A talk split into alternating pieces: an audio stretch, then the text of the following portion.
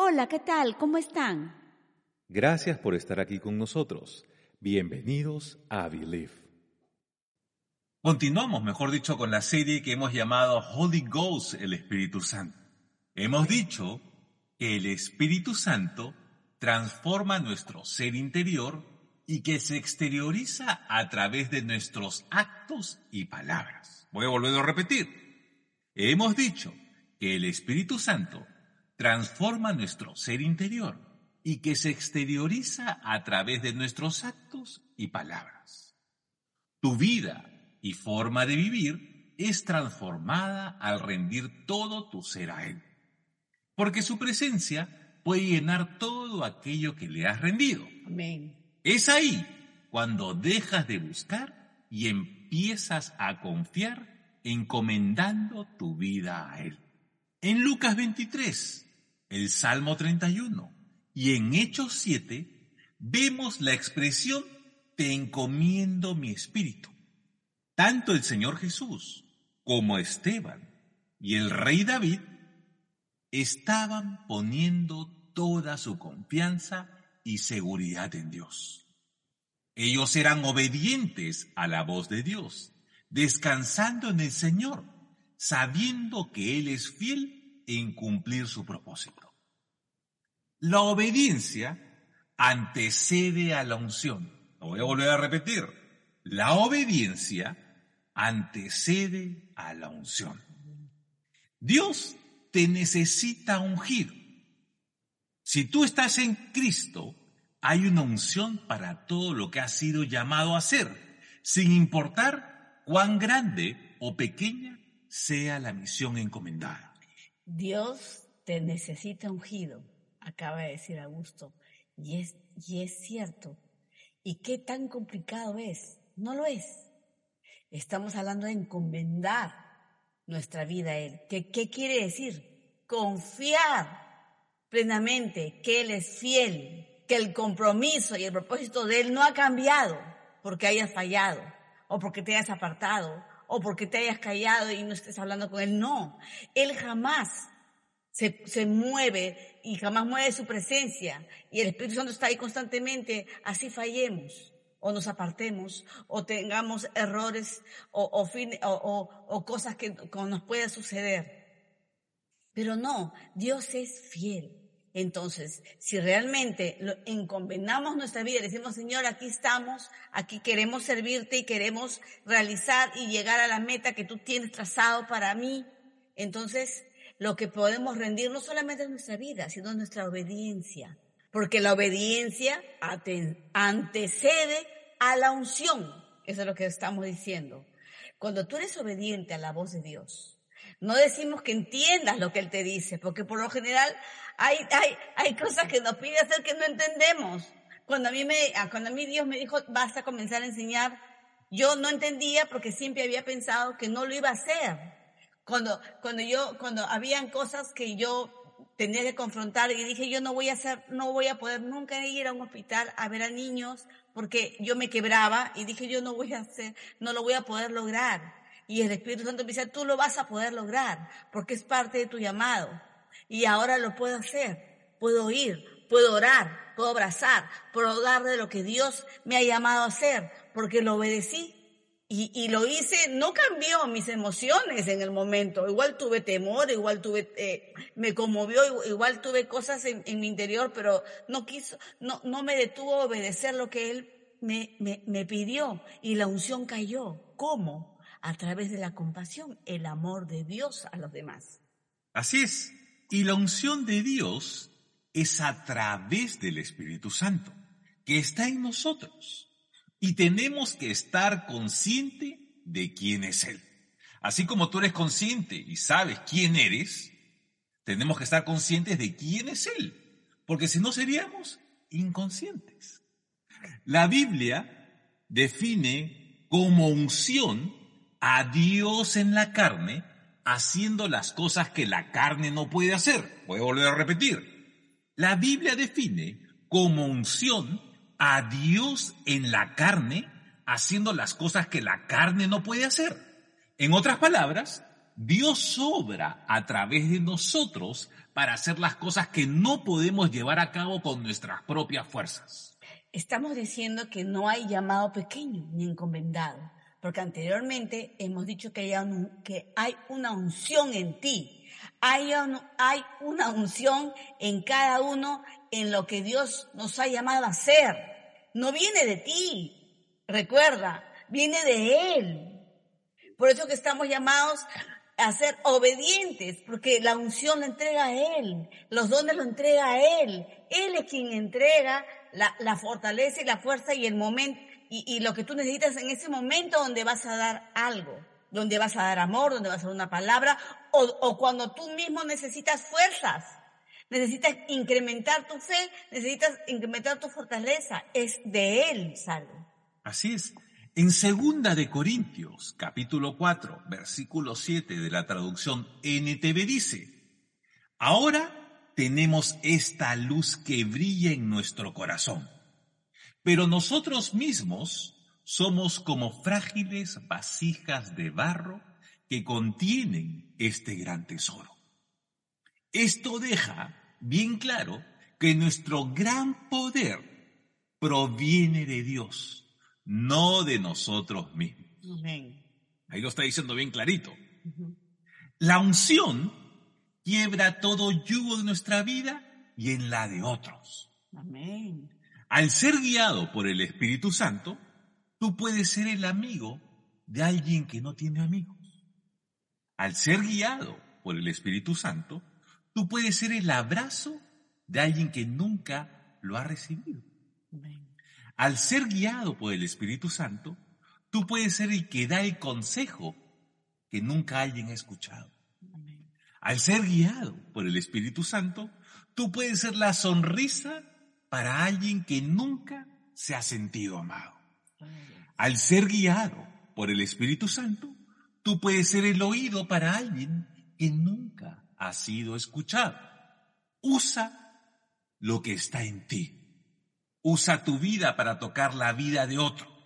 Él transforma tu vida para llevarte a ser parte de la transformación de la vida de alguien más.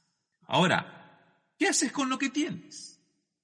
Con tus manos, tu voz, tus brazos, tus pies, tu corazón. Habla de Jesús. Un hijo de Dios se muestra por su generosidad, no solo dando sus recursos, sino dando abrazos, palabras, sonrisas y lo más importante, damos de su amor. Así que toma tiempo en su presencia y verás obrar a Dios en ti.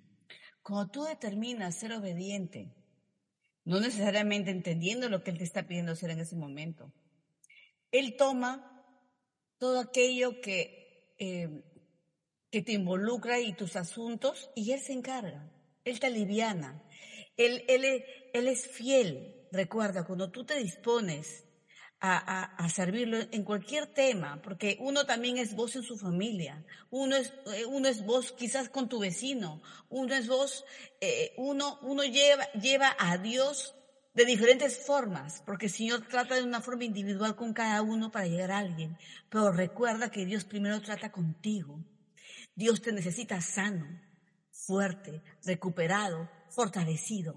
Entonces es Él que cuando te tiene, eh, cuando tú lo permites, que Él tome tu todo, como hemos dicho en la clase anterior, tu todo, tu yo interior, Señor, toma, te lo encomiendo, Señor, encárgate en temas que yo no puedo con mi carácter, yo no puedo con este tema, yo no puedo con esta debilidad, pero tú sí puedes. Es que estás reconociendo su poder en ti, estás reconociendo que Él lo puede. Entonces hay cosas que uno mm, con nuestras propias fuerzas no podemos lograr, pero reconocemos que con Él sí.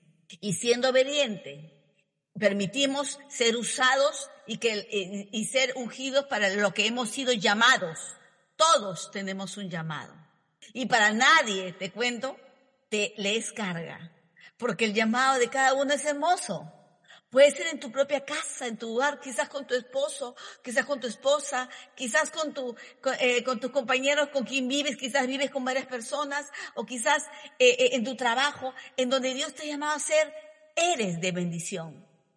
Entonces, eh, ir encontrando tu llamado, ir encontrando eh, lo que Dios tiene, eh, em, el propósito para ti, se hace con fe, con tus pasitos. Diciendo, sí, Señor, yo confío en ti, ya me encomendé en ti, entonces ese no es problema mío, ese es problema tuyo, y tú, y yo, y yo me encargo solo de hacer lo que tú me has pedido y las revelaciones en tus promesas. Entonces realmente la carga de, o sea, lo que Dios nos pide nunca puede ser carga. Porque viene ligera, porque se encarga de Él, reconocemos que Él es quien, levanta en nosotros lo que no podemos, quien, quien nos eh, muestra el Espíritu Santo, eh, nos muestra los dones y, nos resalta mucho más y nos fortalece las habilidades y, y talentos que tenemos. Así es. Y la compasión acompaña y antecede a la manifestación de los dones. Porque es el amor de Dios el que enciende en tu vida su presencia. Es la compasión. La compasión nos lleva a mirar con los ojos de Jesús. Es cuando en un momento determinado, por Dios, se desatan los milagros. En Juan 14, versículos del 26 al 27 de la traducción NTV, que son palabras del Señor Jesús, dice, Sin embargo, cuando el Padre envíe al abogado defensor como mi representante, es decir, al Espíritu Santo, Él les enseñará todo y le recordará cada cosa que les he dicho. Les dejo un regalo, paz en la mente y en el corazón. Y la paz que yo doy es un regalo que el mundo no puede dar. Así que no se angusten ni tengan miedo. Que nos está diciendo acá en este versículo que el Espíritu Santo nos enseña y nos recordará todo. Entonces, no se angustien, dice, porque nos conoce. No, no te afanes. Él te dará la respuesta. Él te mostrará el camino. Él te llevará a resolver lo que tú no puedes. Él te sanará. Él te restaurará. Él te levantará, Él sacará tus lágrimas, Él te vindicará. Él abrirá el camino que tú creías que era el único, pero Él tiene otras puertas, tiene miles de miles de puertas y de salidas. Entonces, Él traerá a ti a la persona que tú estás esperando. Él, él te pondrá en el camino que tú estás anhelando. Viene, Él lo hace para ti. Esta es su hermosa gracia y su bondad. Y cuando hablamos de compasión, a veces he escuchado estas palabras, ¿no? Ay, que, eh, no sé qué siento, pero siento, siento una pena y quiero ayudar. Entonces yo, yo, yo siempre les digo, no es pena. Ese sentimiento, por decirlo así, que, estás, que se está conmoviendo en tu espíritu y en tu corazón es la compasión de Dios, que nos mueva, que nos mueve, es esa, es que nos motiva a ser generosos, a dar una sonrisa, a dar un abrazo, a pagarle la cuenta a alguien. A, el otro día estábamos en el supermercado y mi esposo me dijo, tengo, no, estábamos fuera del supermercado y, y Augusto me dijo, tengo eh, eh, mi, mi, corazón inmediatamente, quiero pagarle la cuenta a ese señor. De, está comprando el helado a su familia. Es una persona humilde, sí. Suele pasar que siempre te encuentras con personas cuando compras, haces la cola para un postre, un helado, lo que fuera. Y él me dijo, realmente tengo que hacerlo. Le digo, haz lo que tengas que hacer conmigo, a mí me eh, obedece. Y lo hizo y el Señor lo aceptó. Porque a veces nos ha pasado que no quieren. Eh, eh, por, el, ser humano es muy complejo, pero no lo hicimos para que alguien lo vea, no lo hicimos, hacemos las cosas que Dios nos llama a hacer en ese momento. ¿Por qué? Porque quizás éramos la respuesta, era la respuesta de esa persona que estaba contando sus moneditas para comprar una bola de helados chiquitos. Entonces, mostramos la compasión de Dios. No siempre se puede eh, hablar de Jesús ampliamente en la calle, pero se puede demostrar quién eres.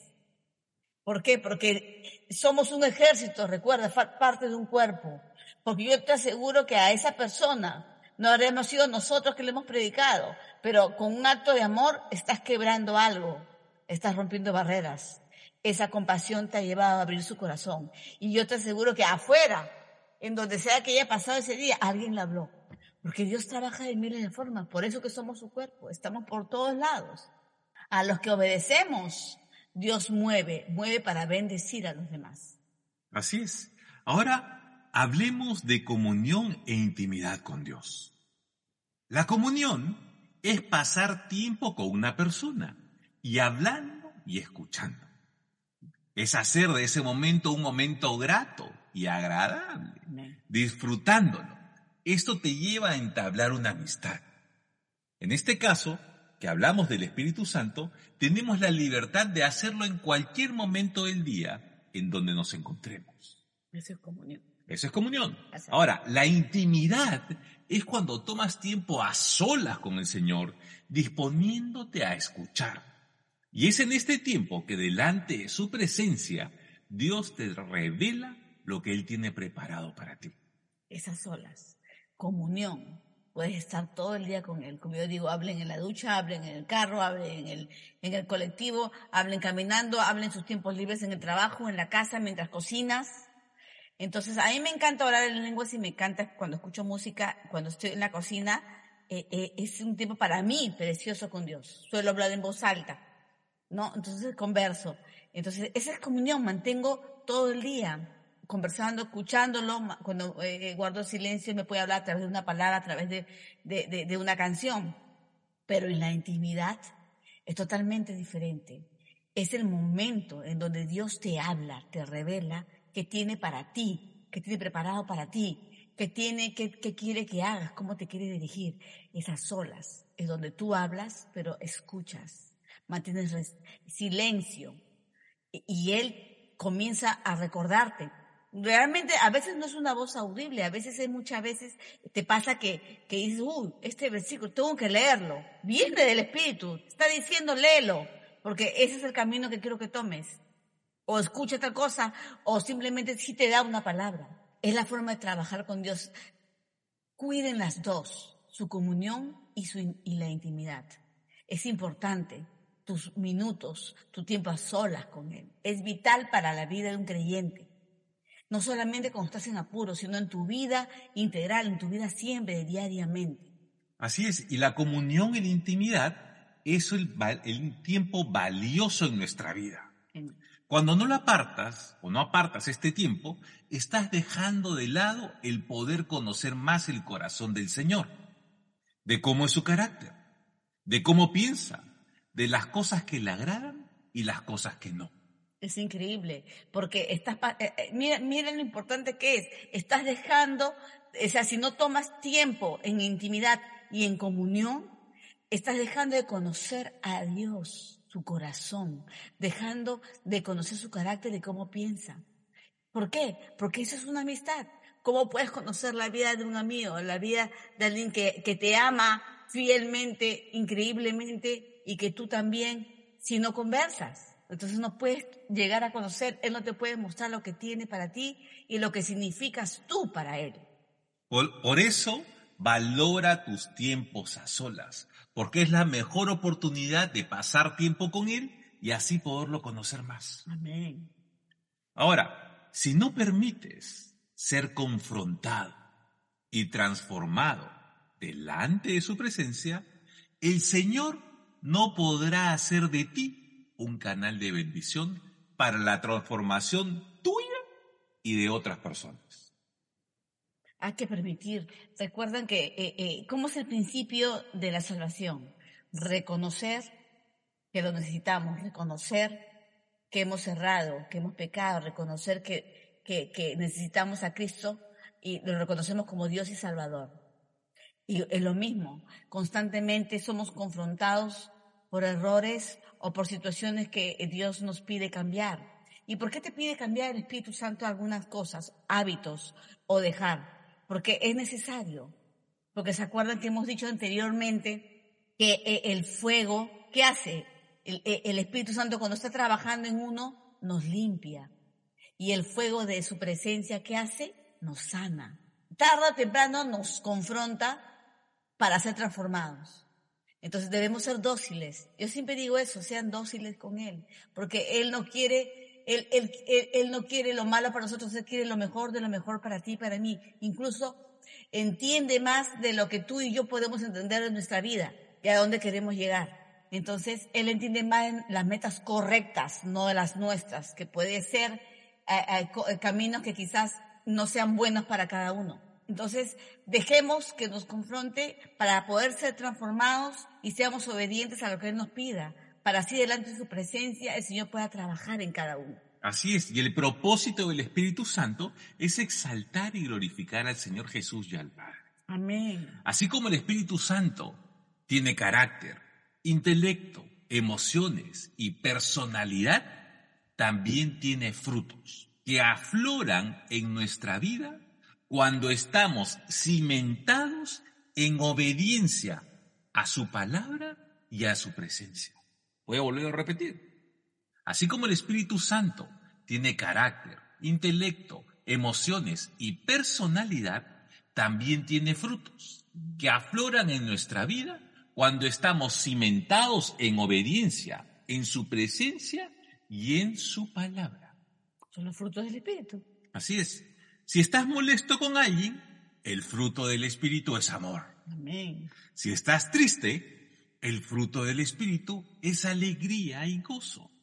Si estás intranquilo, el fruto del Espíritu es paz.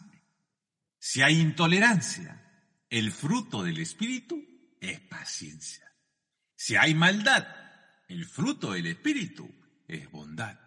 Si hay traición, el fruto del Espíritu es fidelidad. Si hay soberbia, el fruto del Espíritu es humildad.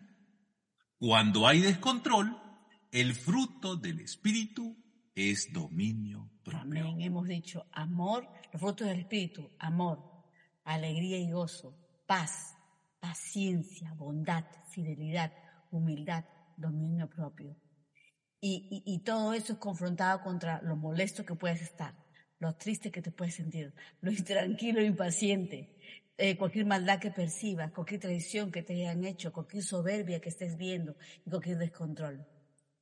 Dios es fiel, está listo, Él nos conoce. Entonces el Espíritu Santo nos conoce mucho más y, Él trata con cada sentimiento y emoción que tenemos día a día o, que, experiencia eh, que podamos tener en nuestro camino. Así es. ¿Y dónde dice todo esto? En Gálatas 5, versículos del 22 al 23 de la traducción Telea, que dice, en cambio, el Espíritu de Dios nos hace amar a los demás, estar siempre alegres y vivir en paz con todos. Nos hace ser pacientes y amables y tratar bien a los demás tener confianza en Dios, ser humildes y saber controlar nuestros malos deseos.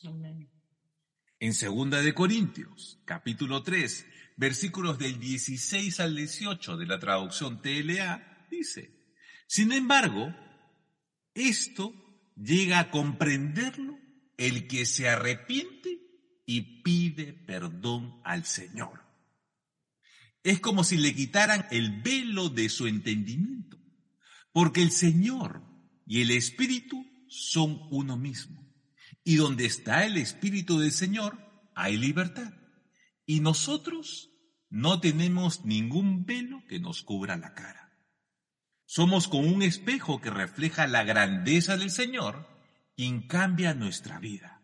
Gracias a la acción de su Espíritu en nosotros, cada vez nos parecemos más a Él.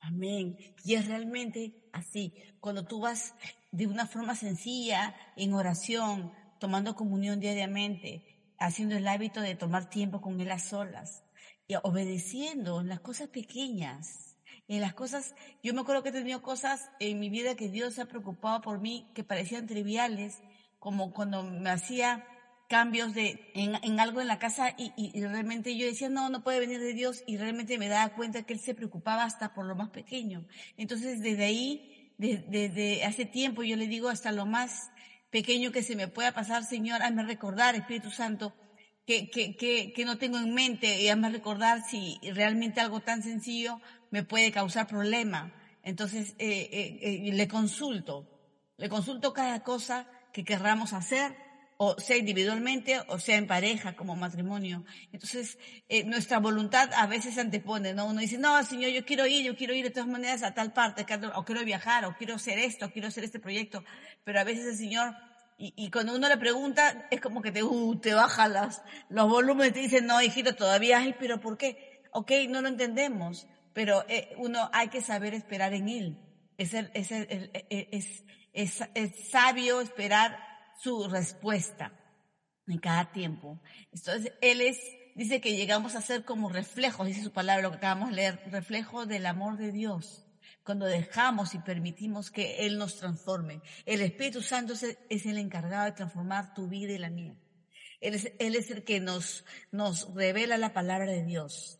Hemos, acabamos de hablar, en Corintios dice que Él nos quita el velo. Claro, la ceguera espiritual.